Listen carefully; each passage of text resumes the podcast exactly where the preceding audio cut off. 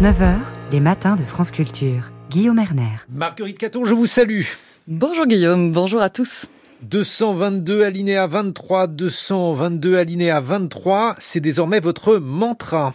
Oui, enfin, c'est l'article du Code pénal qui caractérise le viol et cet article fait aujourd'hui l'objet d'un débat important, aussi bien au sein de l'Union européenne qu'à l'Assemblée nationale ou dans la société civile. Pour la loi française, tout acte de pénétration sexuelle ou tout acte bucogénital commis par violence, contrainte, menace ou surprise est un viol. Mais pour certains, cette définition n'est pas opérante. Il faut la changer, introduire la notion de consentement. Tout acte sexuel sans consentement serait un viol alors. Bonjour Michael Benilouche. Bonjour Marguerite Caton. Vous êtes avocat au barreau des Hauts-de-Seine, docteur en droit privé et sciences criminelles. Dans l'état actuel du droit, Comment expliquer les chiffres du ministère de la Justice À peine 14% des plaintes déposées pour viol aboutissent à une condamnation? Alors déjà le, texte en lui-même, le texte en lui-même, il a été modifié à de nombreuses reprises euh, depuis une loi du 23 décembre 1980. Il y a eu plusieurs modifications qui sont intervenues pour inclure euh, des agissements qui sont des agissements de plus en plus nombreux, de l'acte imposé euh, par la victime sur l'auteur ou encore dans l'hypothèse des rapports bucogénitaux. Hein. Il y avait des distinctions qui étaient des distinctions byzantines selon la jurisprudence. Aujourd'hui, on a un texte qui est suffisamment large. Je pense qu'il ne faut pas regarder spécialement du côté du texte en lui-même, mais plutôt du côté de son application. Il est extrêmement difficile d'appliquer le texte relatif au viol parce qu'il est difficile de prouver le viol et d'amener la victime jusqu'au procès. Alors, une fois que la victime est au procès, pourquoi c'est difficile à prouver? Généralement, on classe sans suite parce que l'infraction n'est pas suffisamment caractérisée. Concrètement, qu'est-ce que ça veut dire? On a cette difficulté-là, c'est-à-dire qu'en droit pénal, on a le principe de présomption d'innocence qui bénéficie à tous. C'est une garantie, c'est une garantie ici qui est fondamentale. Dès lors, il appartient aux autorités de poursuite de, de prouver euh, la culpabilité de la personne qui est poursuivie. Pour parvenir à prouver, il faut là-dessus, pour les autorités de poursuite, s'appuyer sur la victime. Souvent, l'agresseur va être une personne que la victime va connaître. il faut que la victime, euh, très rapidement, prenne ses dispositions pour se ménager un certain nombre de preuves. Ce qui n'est pas tout à fait évident lorsqu'elle est en état de choc. Se ménager des preuves, ce sont des enregistrements, c'est aussi aller immédiatement après les faits à l'hôpital. Or, souvent, hélas, la société, plutôt notre société, fait en sorte que la victime est culpabilisée. Ce qui fait... Un rapport de l'inspection générale de la justice en 2019 euh, pointait aussi le manque d'investigation. On, ne mettrait pas assez de moyens, euh, pas d'audition systématique de l'homme mis en cause, ce qui est un peu étonnant pour un, un néophyte comme moi, de rares enquêtes d'environnement. Comment, comment vous l'expliquez? C'est une question de moyens ou c'est une question de volonté? Alors c'est d'abord une question de moyens. La justice n'a pas les moyens. Euh, ça c'est un point qui est tout à fait délicat. Mais il y a aussi un aspect de volonté. C'est un point qui est assez délicat.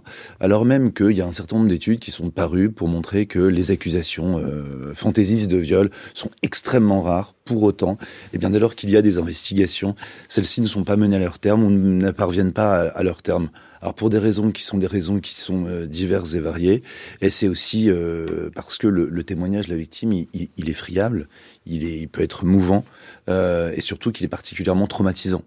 Donc déjà recueillir ce témoignage-là, c'est un vrai parcours du combattant. Il ne faut pas oublier que la victime, tant qu'elle se constitue pas partie civile, normalement elle n'a pas d'avocat.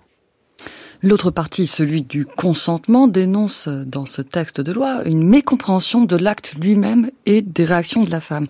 Sidération, dissociation cognitive, à tel point que, et vous l'avez souligné, dans 91% des cas, les victimes connaissent leur agresseur, donc elles ne se débattent pas, elles ne crient pas, elles sont incapables de réagir, la, la coercition est difficile à prouver.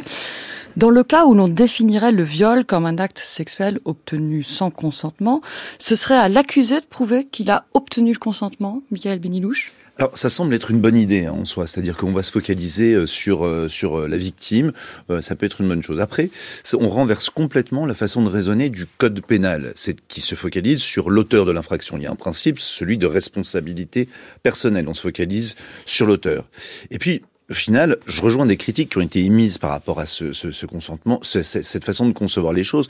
Si on se focalise sur la victime, ça va signifier quoi? Ça va signifier que, en fait, L'homme propose, la femme dispose. Donc, L'homme, c'est une sorte de monstre ici, assoiffé de sexe, et la femme, elle va disposer là-dessus. Il lui appartiendra à cet homme-là de, euh, bah justement de, démontrer que la femme, elle est consentante.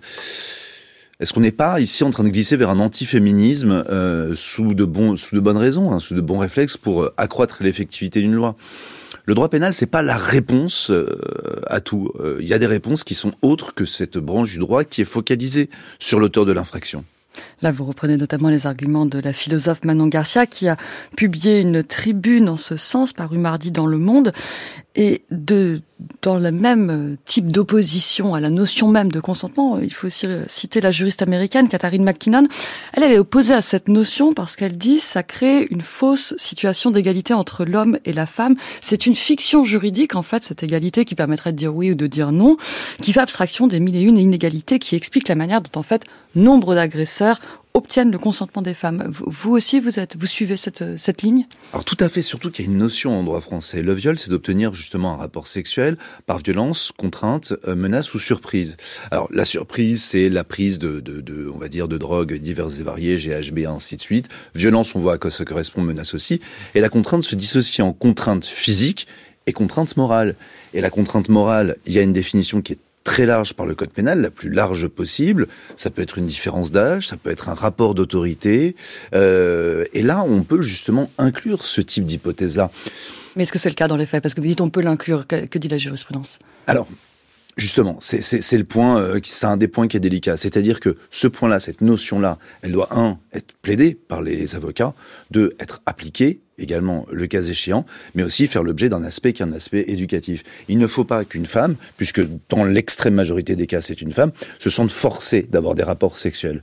Et elle va se sentir forcée par rapport au contexte, par rapport à un certain nombre d'éléments, par rapport à des messages ou des signaux euh, que euh, l'homme va estimer avoir été envoyés, avec souvent cette inversion de l'auteur à la victime. Euh, qu'on a souvent dans un certain nombre de dossiers, qui va consister pour l'auteur à s'ériger en victime. Mais comment ça? Tu n'étais pas consentante, mais enfin tu m'as envoyé tous les signes, tu m'as demandé de te, ramener chez toi, t'as dormi à côté de moi, en sous-vêtements. Et dès lors qu'on a ce, ce, cette inversion, là, je pense que c'est plus un aspect qu'un aspect éducatif pour dire attention, il peut y avoir une telle hypothèse une contrainte morale. C'est parce que la femme accorde sa confiance à un moment donné à un homme que pour autant, Ici, elle a euh, justement euh, un, un, accord sur le rapport sexuel. Un dernier point très rapidement, Michael Benilouche. La France a ratifié la Convention d'Istanbul en 2014, dont l'article 36 stipule qu'est considéré comme viol les actes sexuels non consentis. Mmh. Est-ce que ça n'aura pas d'impact sur notre article 222-23 sur la définition française? Est-ce qu'il faut le transcrire? Il est beaucoup plus, comment dire, il est beaucoup plus spécifique. Le droit pénal aussi est marqué par un, un, un principe qui est un principe ici de, de, de, clarté du texte, de précision du texte. Acte sexuel non consenti, on est quand même sur quelque chose d'extrêmement large de façon générale. Néanmoins, il a aspiré le droit positif puisque jusqu'en 2018, par rapport au rapport bucogénitaux, on avait euh, justement une, une distinction euh, ici pour savoir s'il y avait ou non pénétration. Merci, Michael Benidouche. Merci beaucoup. Je rappelle que vous êtes avocat au barreau des Hauts-de-Seine. Merci. Merci beaucoup.